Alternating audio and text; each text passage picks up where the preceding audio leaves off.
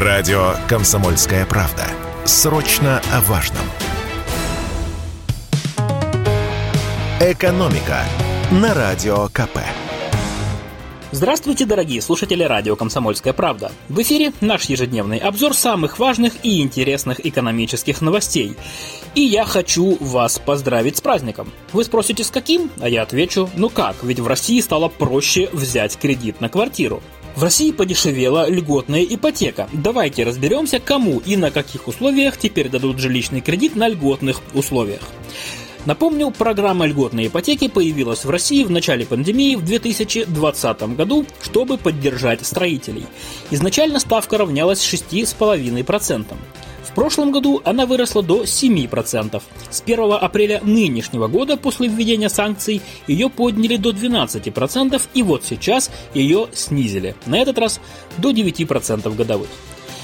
Если посмотреть статистику за два предыдущих года, то 90% всех жилищных займов на первичном рынке выдавали именно по льготным ипотечным программам. Минфин подсчитал, что за это время было выдано 764 тысячи кредитов на 2 триллиона 256 миллиардов рублей. Давайте я коротко отвечу на главные вопросы о льготной ипотеке. Итак, какое жилье можно приобрести?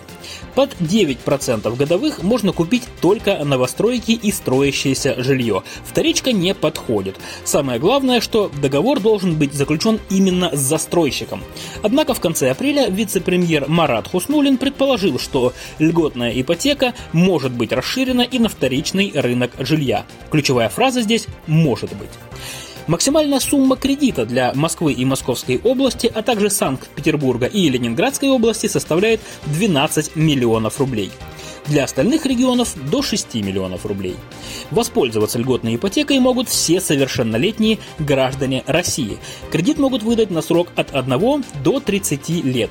И первоначальный взнос должен быть не меньше 15% от стоимости жилья. На данный момент программа льготной ипотеки действует до конца 2022 года. Продлят ли ее на следующий год, пока неизвестно. А теперь от личных финансов давайте перейдем к государственным. В общем, дефолт отменяется, все расходимся. Многие из нас с тревогой ждали 4 мая. На этот день было назначено объявление дефолта России. А все потому, что из-за санкций возникла техническая проблема. Половину наших резервов США и Евросоюз заморозили, но в то же время хотят получать от нас проценты по государственным облигациям. Напомню, 4 апреля российский Минфин должен был выплатить по этим облигациям примерно 600 миллионов долларов. И хотел взять нужную сумму как раз-таки замороженных счетов или заплатить в рублях. Однако Запад отказался от такой схемы. А использовать для оплаты долгов свои валютные запасы, которые за последнее время уменьшились, Минфин не хотел. России дали 30 дней, чтобы решить эту проблему. Иначе 4 мая нам и могли объявить самый настоящий дефолт. И вот в Министерстве финансов каким-то образом все же нашли выход и перечислили деньги в американский банк. Почему в американский? Потому что если выплаты происходят в долларах, то необходимая сумма всегда проходит через финансовую организацию, зарегистрированную в США. Но где именно взяли деньги на выплату долга, осталось секретом. Агентство Bloomberg со ссылкой на некий источник сообщило, что Россия расплатилась из внутренних запасов.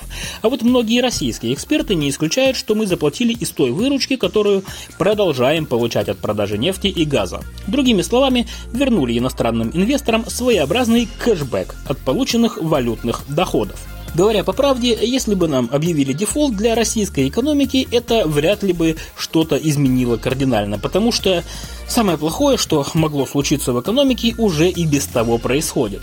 Но в правительстве, похоже, считают, что важно сохранить хорошие отношения с иностранными инвесторами, ведь российские облигации покупали в том числе и простые люди, и обычные западные компании, которые никак не замешаны во всем этом конфликте и оказались в трудной ситуации по неволе из-за действий собственных властей властей.